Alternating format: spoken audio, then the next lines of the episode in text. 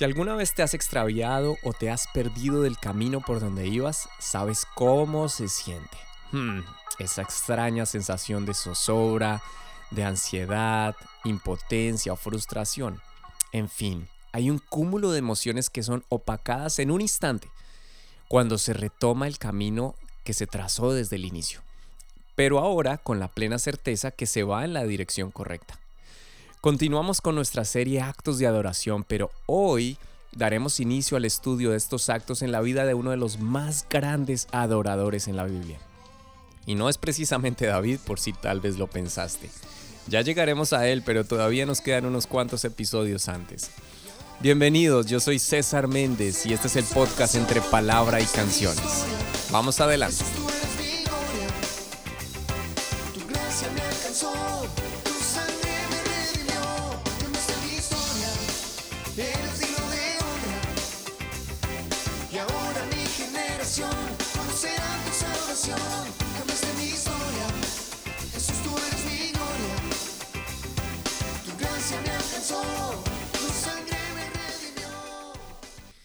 Recuerdo que cuando llegamos a la ciudad en la que actualmente vivimos y a este país, eh, tuve que hacer muchas diligencias al inicio y en la mayoría de ellas tenía que ir solo.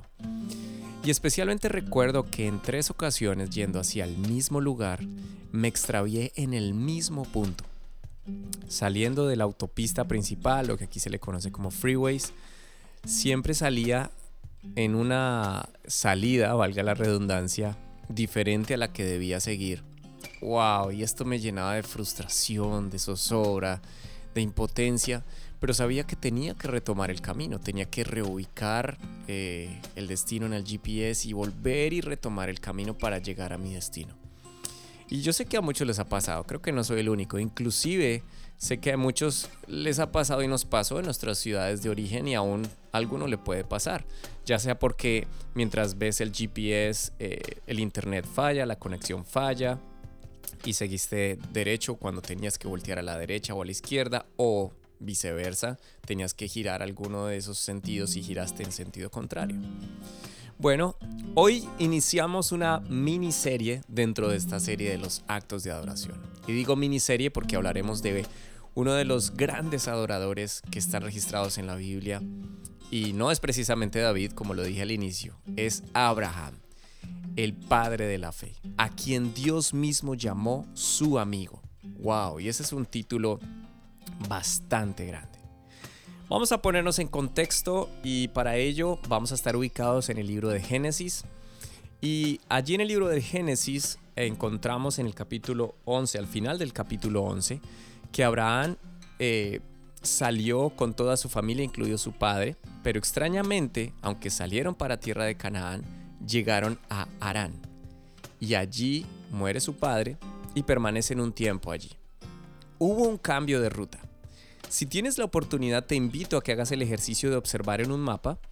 Atentamente te darás cuenta que Ur de los Caldeos queda hacia el oriente y casi en línea recta, pero en sentido opuesto, hacia el occidente o hacia el oeste, está la tierra de Canaán.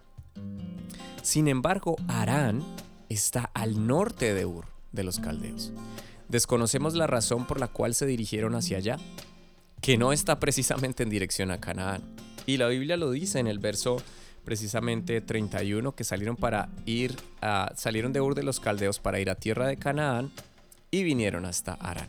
No sabemos si tenían que despedirse de algunos familiares, no sabemos cuál fue el propósito de ese viaje, pero duraron allí un tiempo, su papá muere y esto me llevó a pensar que muchas veces nos cuesta avanzar en la dirección correcta, ya sea por decisiones, por estar desubicados o simplemente no estar alineados con la voluntad de Dios.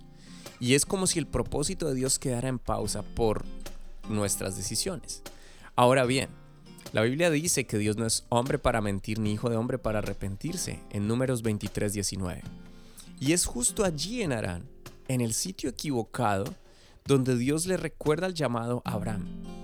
Es probable que en Arán hubiesen sentimientos encontrados, incertidumbre, despropósito, tal vez eh, el dolor por la pérdida de su padre, ya sintiéndose extranjero.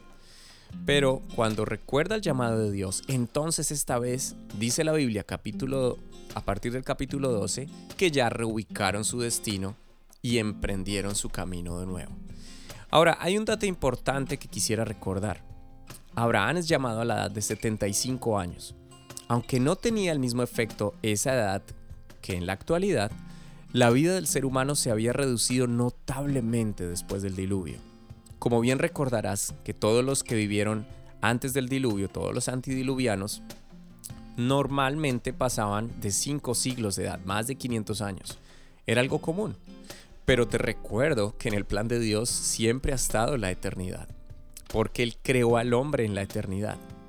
Y como consecuencia a la desobediencia del hombre, sus años se fueron reduciendo, al punto que si hacemos un paralelo entre los años vividos por Noé y los que vivió Abraham, vas a encontrar una diferencia notable, más de 600 años en Noé y Abraham 175. Eso quiere decir que no solo las promesas y el propósito de Dios es veraz, también lo es su juicio, es inevitable. Esto nos da una reflexión muy importante y es como si Dios le hubiese recordado a Abraham por segunda y última vez. Y menos mal aprovechó y obedeció esta vez.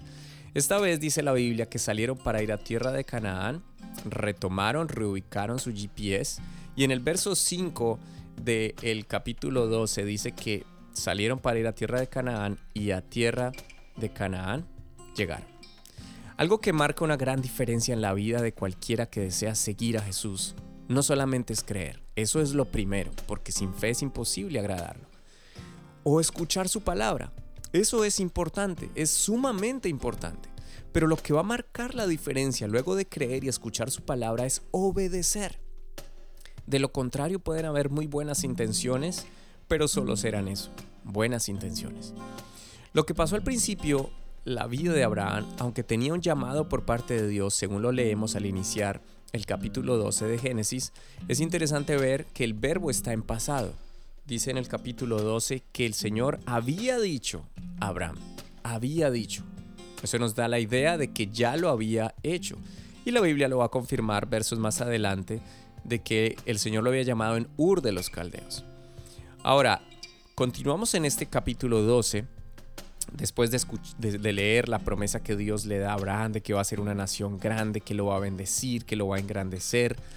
Y entonces Abraham sale de Arán, llegan a tierra de Canaán, y en el versículo 6 dice, y pasó Abraham por aquella tierra hasta el lugar de Siquem, hasta el encino de More, y el cananeo estaba entonces en la tierra. Entonces al llegar a Canaán, Siquem es una de las ciudades más antiguas de, la Palestina actual.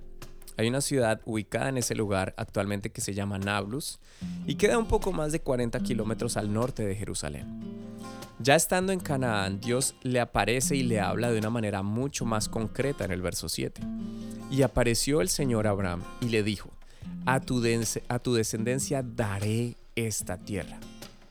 Y entonces viene el acto de adoración y edificó allí un altar a Jehová, quien le había aparecido. Edificó un altar. En el siguiente versículo dice la Biblia que se trasladan a un lugar al oriente de Betel, que será especial en el futuro y quedó registrado en la Biblia, llamado así Betel, que significa casa de Dios, a una distancia aproximada de 31 millas, lo que serían 50 kilómetros que puede tomar en automóvil tal vez 30 minutos, 40 minutos sea mucho, sin tráfico, pero estamos hablando de que en ese tiempo se hacía caminando, y eso es mucho más que 10 horas sin parar, y como ellos eran muchos, iban lentamente y seguramente hacían paradas, seguramente les tomó un par de días. Pero aquí es interesante ver que al estar en ese lugar, Abraham invoca el nombre del Señor, edifica un altar e invoca el nombre del Señor. No escuchó la voz, esta vez Dios no le había hablado, pero él toma la decisión. No sabemos con exactitud cuánto estuvo allí, porque según lo que leemos allí plantó su tienda, es decir, su casa móvil. Pero en el siguiente verso dice que luego se fueron hacia el sur, hacia el Negev. Y hasta aquí podemos concluir lo siguiente. En estos pocos versículos, en estos dos versículos 7 y 8 del capítulo 12, tenemos dos actos de adoración. El primero, después de que Dios se le aparece y escucha la voz estando en Siquem. Y el segundo, al llegar cerca de Betel. Pero esta vez sin haber escuchado la voz de Dios. no solo edificó un altar, sino que además invocó el nombre del Señor. Cuando seguimos la voz de Dios para nosotros, es decir, su palabra, siempre habrá un sentido natural y voluntario de adorar e invocar su nombre. Nadie nos tiene que decir o no dependemos del servicio de la semana, puesto que en nuestra vida habrá un sentimiento natural por estar cerca a través de la adoración, la oración y escuchar su voz y estar cerca de Jesús. ¿Qué tal si edificamos un altar de adoración en nuestro corazón e invocamos su nombre? No solo cuando tenemos alguna petición especial, hasta aquí Abraham no presenta una queja o una petición delante de Dios, simplemente adora, le nace, es de manera voluntaria. ¿Y qué tal si tomamos esta lección para nuestra vida y simplemente adoramos voluntariamente, sin ningún otro incentivo, más que adorar, sentir su presencia. No tienes que esperar una situación difícil para buscar el rostro del Señor. No tienes que esperar que las cosas se compliquen o que estés en alguna enfermedad o en una situación de esas de la cual ya no encuentras la salida. Por supuesto que si estamos así vamos a buscar su rostro más intensamente, pero lo que encontramos en estos dos primeros actos de adoración de Abraham, que entre otras cosas es importante aclarar que él venía de una cultura sumamente idólatra, donde estaban acostumbrados a rendir cultos constantemente a imágenes hechas por manos humanas, pero ahora estaba frente al verdadero Dios. Solamente que no lo podía ver, no lo podía palpar físicamente, pero lo había escuchado y seguramente lo había sentido en su corazón y eso era más que suficiente para él. Aprendemos una gran lección de estos dos primeros actos de adoración en Siquem y luego cerca de Betel. Exactamente dice la Biblia que estaban entre Betel y Ai. Y justo en ese lugar, por segunda vez edifica un altar. Pero ahora hace algo que en las generaciones anteriores, mucho, mucho más atrás, en sus generaciones tal vez desde Enoch, Dice la Biblia que entonces los hombres comenzaron a invocar el nombre del Señor y él, no sé si lo recordó porque sus antepasados se lo habían dicho o simplemente por un instinto que Dios había puesto en su corazón, invocó el nombre del Señor. Qué bueno poder aprender esta lección y esta gran, gran, gran, gran invitación que la Biblia nos hace. Que busquemos de su presencia, que adoremos al Señor, que lo hagamos en todo momento, independientemente de las circunstancias sin ninguna motivación externa, sino solamente por la necesidad de sentir a nuestro Creador, a nuestro Salvador, a nuestro Redentor, y como lo dice la Biblia, que de nuestro interior brotarán ríos de agua viva. Esta es la serie Actos de Adoración del podcast Entre Palabra y Canciones. Chao, chao. Paz del Señor para todos.